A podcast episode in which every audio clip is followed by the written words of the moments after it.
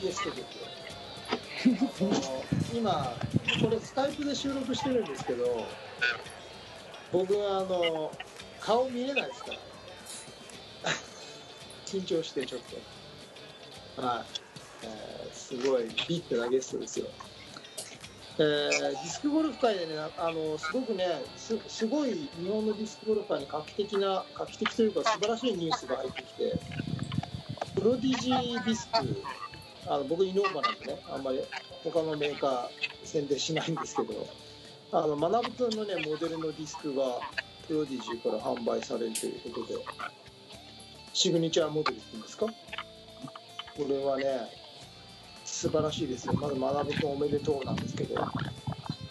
あのやっぱり日本のディスクゴルフが世界的に認められないとこういうことって起きないですし、やっぱり学君とは10もう15年以上本当に切磋琢磨して一緒にやってきた同士なのでこうして彼のね世界的な実績とか日本の実績が認められたっていうのは本当にすごいなと思っておめでとうって連絡したんですけど。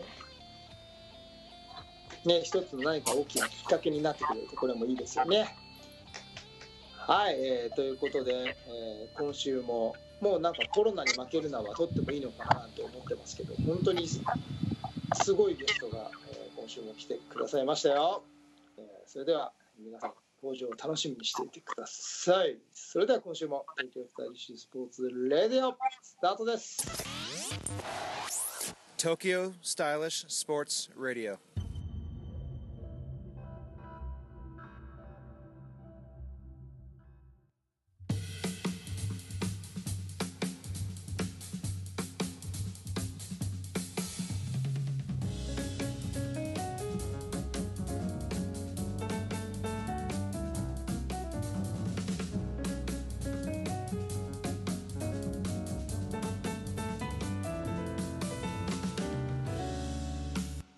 こんにちは。東京スタイリッシュスポーツ代表チームイノバインターナショナル菊池哲也です。皆さんこんにちは。東京スタイリッシュスポーツ広報の高橋剛です、えーこの番組はディスクゴルフを中心とした最新のフライングディスク事情をお送りいたします。こんにちは。こんにちは。今日すいません。なんかスカイプの音声が安定しないみたいで若干割れているんですがい。おお耳汚しで申し訳ありませんがそんなこともぶっ飛ぶような、えー今日はすごいゲストが来てくれています、はい。もうなんかもう登場してもらいましょうよ。はい。ね、お待たせするのも悪いので、今日の、えーゲストはですね、ディスクスポーツ代表で、えー JPDGA の事務局長、そしてもうディスク界では知らない人はいないんじゃないでしょうか。えーこの方です、横田博さんに来ていただきました。こんばんは。はい、あこんばんは。ありがとうございます。いや、なんか、あ、こんばんは。ありがとうございます。はい、いいね。よろしくお願いいたしますよろしくお願いします。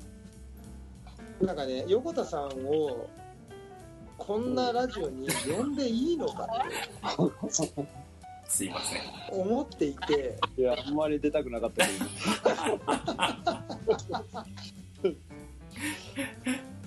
すいません、ありがとうございまあす。久しぶりだし、菊池君とは。ね、本当ですね。うんなかなかあの普段ね、その協会の事務局長とプレイヤーみたいな会話しかなかなかしないので、うん、そうですね。面倒くさいことをいろいろ横田さんにお願いしたりとか、そんなことしか僕もしてなかったんですけど、本当になんかありが とうございます。あ今日は、あの、楽しみにしてましたので、楽しい話をしましょう。ぜひよろしくお願いします。若干ね、横田さん目が怖いんですけど、いやいやいや。ツヨティとはいやお会いしたことないえー、ないとと思いますね。初めましてだと思います。うん、はい。えあの熊本にいらっしゃいますよね。そうですね。ですよね、ではい。まあ熊本の方に試合も九州ちょっと行ったことないので、うんなかなかはい。ねええ。あとマスオープンもずっとやれてないので。あうん。まあ福岡のね海の中道ではあるけどね。なかなかじゃあ今日はちょっとねディープな話までぜひよろしくお願いします。ーよろしくお願いします。はい。まあこれ知らない人はいないと思うんですが、えーまず最初に最近のゲストシリーズではあの、ゲストの方のプロフィールをえあの、まあ、ご自身の口からちょっと語っていただいているので、えはい。まずあの横田さんのディスクのきっかけとか、まあ、あの簡単なプロフィールみたいなのはあのご自身で自己紹介じゃないんですけど大変恐縮なんですけどしていただけると ありがたいなと思うんですがお願いしてもいいでしょうか？はい。はい、始めたきっかけは、えー高校2年生の時に、えー夏休みの、え1ヶ月間ホームステイっていうのがありましてそれでアメリカに行ったのが最初でその時に向こうのホストファミリーと一緒にフリスビーを投げたのが最初ですそれは1976年ですね76年。生まれてないですよ。僕6歳。えーそそのその時のホームステイって結構先進斬新だったんじゃないですか？あのホームステイっていう言葉があんまり知られてなくてはうん、そのちょうどなんかテレビで宣伝しててうちの親父が「行きたいか?」って言うから「あ行きたい行きたい」って言ったら「あのじゃあもう次の日申し込んできた」とか言って。ええ。でなんでかって後から聞いたんだけどいやなんかその頃なんかバイクの免許を取りたいとかなんかそういう道に 走りそうだったからあのなんか興味あることにあのアメリカに行かせてやったとか言って。後から聞きましたまんまと引っかかってそれからなんかあの英語の勉強やらしてなんかそういうなんかアメリカかぶれになって 大学ではフリスビー始めてそういう感じでしただったね。いいいい上流階級のお坊ちゃんだったんでしょうね。いやいやそんなことないけど。ねね1ドルまだ360円の時代ですけどねそうそう。ええすごい。だから、うん、今今はねいろんなものが日本で買えるけどその頃は向こう行ったらなんかねアディダスの靴買ったり コンバースの靴買ったりうではないようなものをなんかあさって、ね、買ってきた覚えがあるけど。でまあこんなこんなでアメリカかぶれになっちゃって。で大学に入ったらたまたまフリスビーのサークルがあってで本格的に競技を始めたんですね。それってあれなんですかその今なんかいろんなゲストの方々に聞くんですけど、そのいわゆる日本にそのフリスビー文化が入ってきたっていうのと同時期でたまたま大学にサークルがあったっていう感じなんですか？うんと12年入ってきて12年後だね。もう大体あの主要な大学にはサークルがあってうちは埼玉の独協大学なんだけど一番日大の明治日大独協それぐらい古いサークルなんだよね。だから入ってきた日本に入ってきたのは75年とか6年とかそれぐらいじゃないかな。で僕が大学入ったのは7 79年なんで僕が生まれた年ですね。で最初はフリスビー全般いろいろあるのもやったしガッツも個人種目もディスクゴルフも全部やって大学自体がもうそういうふうに全部やるのが当たり前だったからその時代は。で僕が卒業してしばらくするともうアルティメットはアルティメットの人ディスクはディスクゴルフの人ってこう分かれちゃって、うん、あんまり全種目やってる人はいないよね。で横田さんがその始めた頃とかそのちょっとそのやってる頃っていうのは教会みたいなのはまだ整備されてなかったっていう感じなんですか？いやあのー今のフライングディスク協会その頃はフリスビー協会って言ったけど、フリスビー協会は、うん、76年ぐらいできてたのかな。もうできてたよ。名古屋に本部があって。名古名古屋のフリスビーを輸入してた商社のとこに事務局があって、うんそれが始まり。えそれで横田さんのその大学を出た後の経歴みたいなのはどうなってくるんですか？大学出て最初は、えーサラリーマンしてたよ最初のは船会社船の運航する会社へです、ー。まあなんかちょっと英語を使った仕事がしたいなと思ってそこに入って。で4年ぐらい勤めてでその後なんかそれこそ大学のサークルの友達がなんか外資系にいてなんか今人募集してるからってねでそこに移ってあのロイターっていうロイター新聞のロイター。って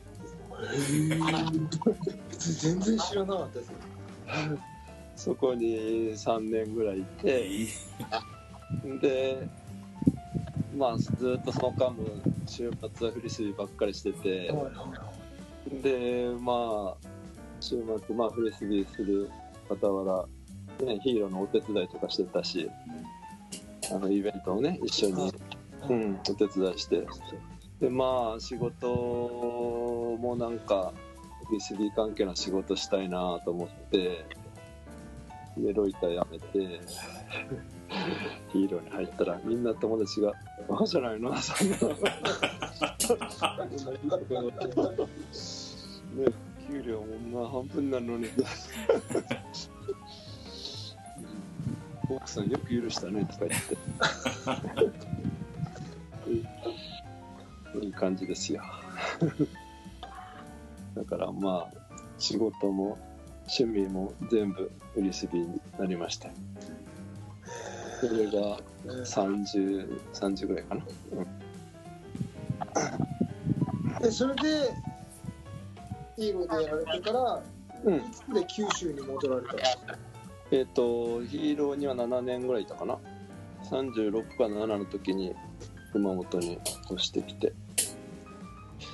で熊本実家だから、まあ実家で、あの、同じようにヒーローで覚えた、なんかディスクの仕事を始めた。でも最初、帰ってきて、何から始めていいか 全然わかんなくて、もう手当たり次第動いて、教育委員会行ったり、あとまあ地元のスポーツ店に営業に行ったり、まずはなんかその、ね、普及しないと物も売れないし、物が売れないと競技もね、普及しないから、とにかくもう手当たり次第して回ったよ。えそのなんか手当たり次第っていうのをね強気にはい。根掘り葉掘り聞きたい感じそうですね。それってほらあの今僕らがあの僕らは普及普及って言って、まあ、やってるわけですよ横田さんはそこがズバリ生活がイコールだったわけじゃないですかうん、そうそうそう。それってあのもちろん話していただける範囲で構わないんですけどそのどのぐらいのことをやってきたんですか？まず、どこに行こうかっていう当てがないんで、まず、熊本市じゃなくて熊本県かなと思って、熊本県のは教育委員会のスポーツ振興事業団っていうところに行って、あの、こういうのやってるんで、ニュースポーツ。その頃、まあ、障害スポーツっていう言葉がなんか流行り始めてきて、障害スポーツ推進セミナーっていうのが、はい。あの今あるからグランドゴルフとか、まあ、ターゲットバードゴルフとかいろんなニュースポーツがあるからその中にじゃあ一つに入れてあげましょうということで。でやっぱりその時にあのディスクただディスクゴルフやってましたじゃなくてまあ一応経歴みたいなディスクゴルフで日本チャンピオンになったとかなんかそういうのをでいくとああじゃあぜひやってくださいみたいな感じで講習会を回り始めたね。でその時に講習会でまあ他の指導する人は、まあ、大学の先生とかもいるわけ。でたまたま熊本大学の先生教授がはい「ディスクゴルフ面白いね」って言ってはい。で今度うちの大学でニュースポーツっていう授業があるからあの教え教えないとかディスクゴルフ教えないとか言うからそれで、えーなんかちょっと熊本大学熊大をでなんかちょっと最初はやっぱり大学の先生って資格はいらないけどはい。なんかやっぱり経歴？はい。ただディスクゴルフチャンピオンでしたとかじゃなくて、はい。ななんか本を書いてますかとか、はいはい。そういうの聞かれるんだけどいや一切そういうのないし。でまあ一レクのディスクゴルフのあのハンハンドブックみたいなそういうやつの監修とかそういうのはしたことあるまあその程度しかなかったから1回目は1年目はちょっと審査に落っこっちゃってでもう1回なんか2年目にもう1回ちょっとあの申請してみるからっていうので大学側に交渉してくれてで2年目になんか OK が出てもう1回入っちゃえばずっとあの非常勤講師ではいはい。やってる感じ。で今も続いてるしだからまあそういう感じ。だから最初は全然それお金にならないからね。まあ授業そんなにビビたるもんだし。あとは、うん、講習会？講習会っていうか町のお祭り？うんうんお祭りとか村のお祭りとか？そういう時にあのフリスビーを使った？リスゲッターそれこそ1回200円とか。で、えー何枚落としたら食品あげますみたいな、そういうのをもうたくさんやったね。ででまあそのフリスビー知ってもらって。まあそういうので小銭を稼いでたっていうのもあるし。普及も兼ねてまたこう回って、えー顔を打ってっていう感じだね。でまあそれと同時に、まあ、ディスクゴルフ大会したりアルティメットの大会したり。でアルティメットも九州に帰ってきた時は九州に1チームしかなかったのね。福岡に、えーだけどまあ熊本で僕がまず1チーム作ってはい。チームも経験者いないからはい。あの娘たちのお父さんとかお母さんとか誘って そういうなんかおじさんおばさんでチームを作って始めたのが最初だねでまあ大学でやってた人だと、たまに県で熊本県で1人か2人いたんで、はい。その連絡取って来てよって言って そこからで子供たちがだんだん上手になってくるからずっとも大人と一緒に混じって試合とかできるからじゃあチーム作ってじゃあ福岡のチームと対戦しようとか。そのうちに他の県でも大学のチームができてきてで熊本で大会するとはい。各県から来てくれてだんだんだんだん増えてきて今はもう九州で20チーム以上あるかなそれって、あのアルティメットのチームは、まあ、そういう意味ではすごく増えてきてて、うんうん。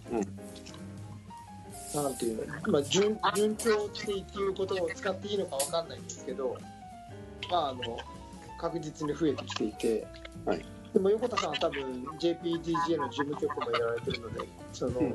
業界全部をずっと長い時間見てきてると思うんですけどそのやっぱりゴルフとアルティメットっていうふうに考えるとアルティメットの方が伸びてきてるっていうその肌感覚での印象感じみたいなのはあるんですか？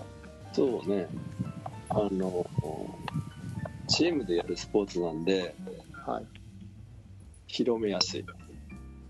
なんか自分一人一人の技術があんまりなくてもなんか楽しくワイワイみんなでできるっていう感覚があってサークル的な、そうそう。学校でチーム作ったり、はい。職職場ではい、サークル作ったりそういうのが割と簡単にできるっていうか盛り上がってくれる。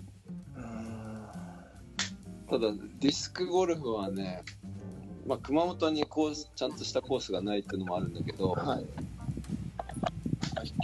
一人で結構地道に練習しないとダメじゃそうですね、本当そうですね。んね。だからもう難しい。広めるのが、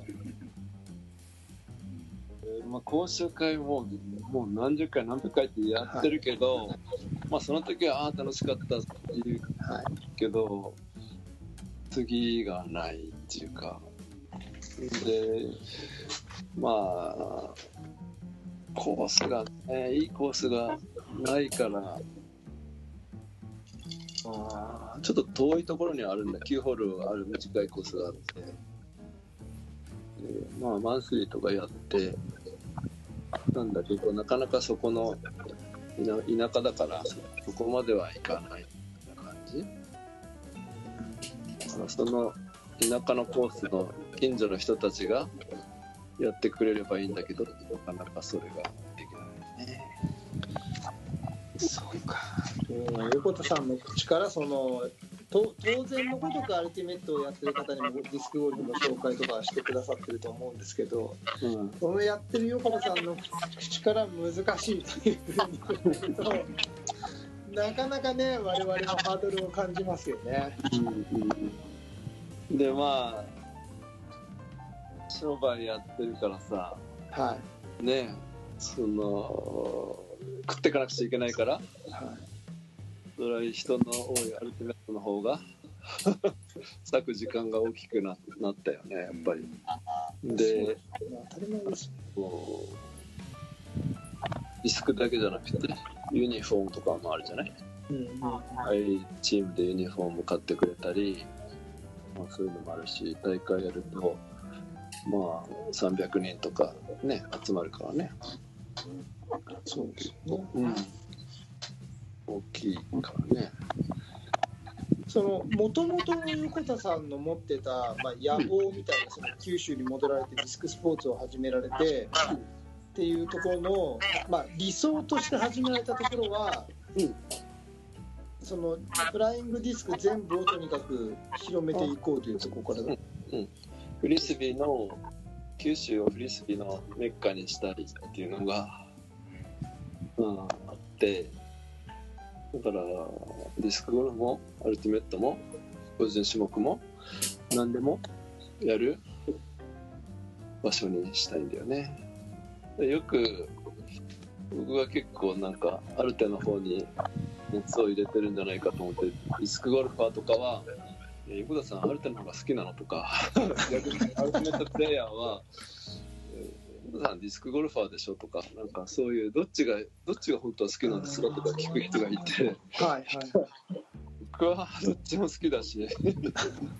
ねどっちもいい面白いところがあるから。ね。なんかどっちか選ばなくちゃいけないのかなと 思って。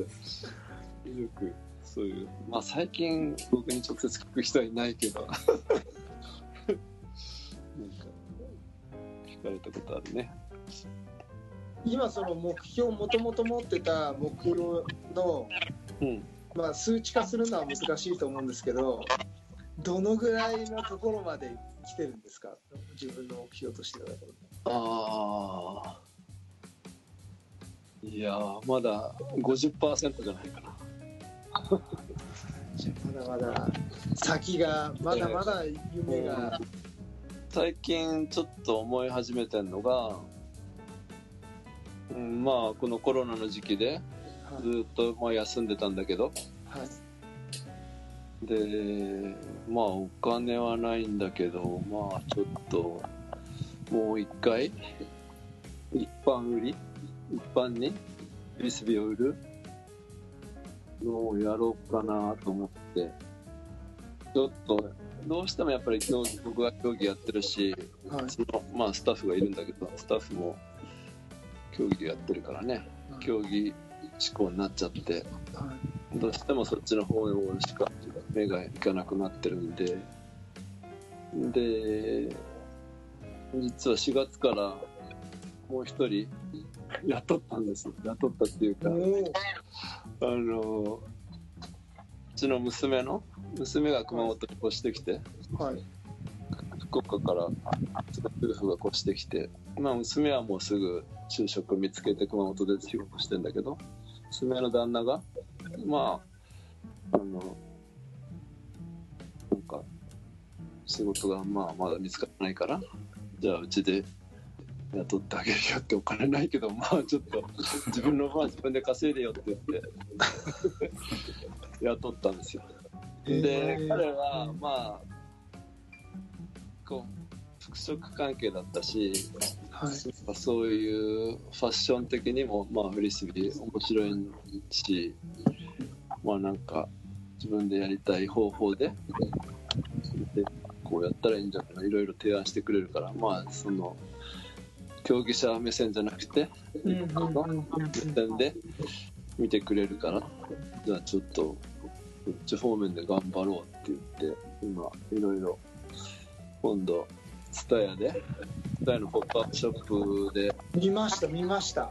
フリスビーのポップアップショップをやろうということでもう競技ディスクはもう、まあ、展示程度に並べて売りはもう今度新しくうちで出したパークっていう大きいアルティメット用のディスクとそれからまあ235レクリエーション用の235と。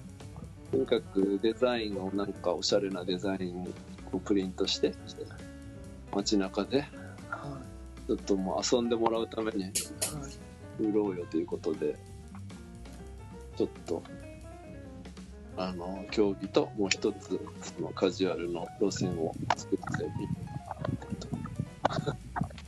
来週アマゾンにも出されてます。ああ出してる出してある、そこから僕、うちの息子が買いました。ある程度のリスクを。パークね。はい、パーク。うん、うん、ねこれこれ。これ。ああ、そうです、そうです。まさにそれ。パークですよこれはやっぱりあれですかね。これから日本ならだけでなく世界に売り込んでくるっていう。うんそうね。まあでもとりあえずは日本でなんかいろんなデザインのディスクを売りたいなと思って。まあ競技としても使えるんだけど、はい。まああの初心者の人投げやすいんだよね。あのあんまり分厚くなくて、はい。サイズが投げやすいようにはい。ここを低くして。うんあもうねぜひねそれを聞きたくて、うん。あのせっかくなのでその、うん。ウルトラスターとか、うん。まあ、僕はイノーバーなんでパルサーをよりもいいなんてことは言えないんですけどそのパークの良さっていうのをぜひここでお話しいただきたいな。ああ、これはもう全く日本で作って、はい。えー型を作ったのね。で、投げて、テストして、ああ、こうじゃない、もうちょっとこうだ、こうだっていうのをテストして作った。で、やっぱり、アルティメットの競技用でもあるから、重さと直径と、まあ、厚さとか、この辺は規定内にしないとダメだから、でなおかつ、特色を出す。で、なんかまず、こう、持った時の感覚、はいこう、あんまり、ここのヘリが高いと、サイドが投げにくいんだよね。うーんこう、手の小さい女の子とかも持ちにくい。はいだから、えーその辺でちょっと形をこういうふうにして。ただ、あんまりそれも角度つけてしまうと、スピードが速くなって、うん取るのも痛いし、競技的にも追いつかないよって、そんな速いの投げてもっていう、になっちゃうから、まあ、ふわっと浮いて、あの、綺麗な、あの、ね奇跡をで飛ぶような感じ。でウルトラスタイルも若干まあちょっとだけどアンダーアンダーに作って。うんそれ意識的にそうしてるんですかまあたまたまなったっていうのもあるけどでもまあ微妙に調整してあの本当はねパルサーイノーバのだからはい。まああのイノーバジャパンからうちはディスク取ってるからパルサーが一番手に入りやすいんだけどはい。でもあれはやっぱりディスクゴルフの会社が作った集めてるディスクだから、はい。スピードが速い。手が痛い。は 取るときにだからやっぱりちょっと、うん、あんまり人気がなかったね。いはい。だからでディスクゴルフみたいにこう何百種類も作んなくても、はい。まあ、とりあえず一つの型ではい。ね遊べるじゃない。うん。初めてのディスクだったら、ですね。だからちょっとこれをうちで作ろうと思ってとはまあ材質？うんなんか持った時のちょっとはい。ペタペタとした感じとか、はい。あとはここのリムにもう少しザラザラを入れてはい。雨の日滑らないようにとか滑りにくくするとかいろいろ考えたね。じゃあもうあれですね。全部をやってきた横田さんだからこそそのアルティメットのディスクの良さとうんそのそういう意味ではゴルフのディスクの良さをうまく混ぜ合わせてハイブリッドでできたのがパークっていううん、そうだね。やっぱり最後は投げてみて、投げ合って、気持ちよくターンする？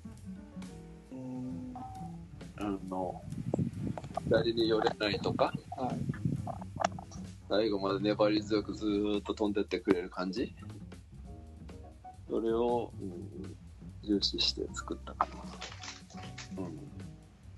強いティー間違いない選択でしたねよかったですね。なんか、うちの息子がこれで、これが欲しいんだって言って、アマゾンの欲しいものリストに入れてきて、これにしろって言って、な全然僕すいません、あの、全くパーク知らなくて、T2 にその時相談したんですよね。そしたら横田さんが作ってるから間違いないって言って、それで注文してさせていただいたんですけど、はい。ちなみに今パークはディスクスポーツさんとネットで買うならアマゾンで買えるっていう感じですか、そうですね。あと、メルカリとかでも出してるとこ、まあうちが卸したところが出してるかもしれないです。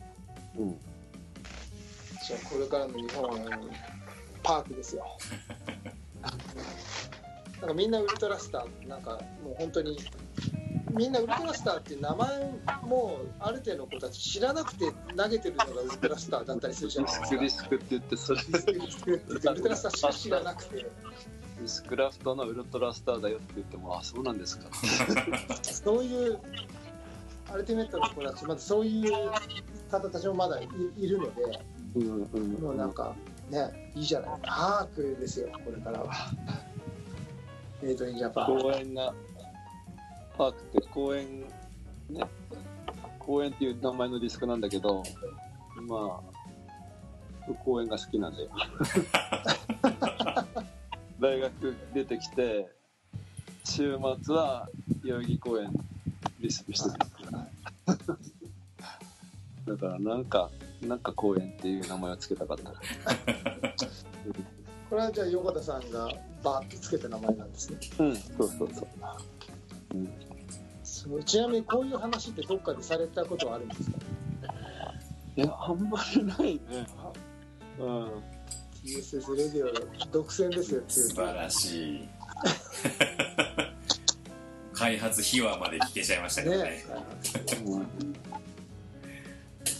いいですね TSS Radio.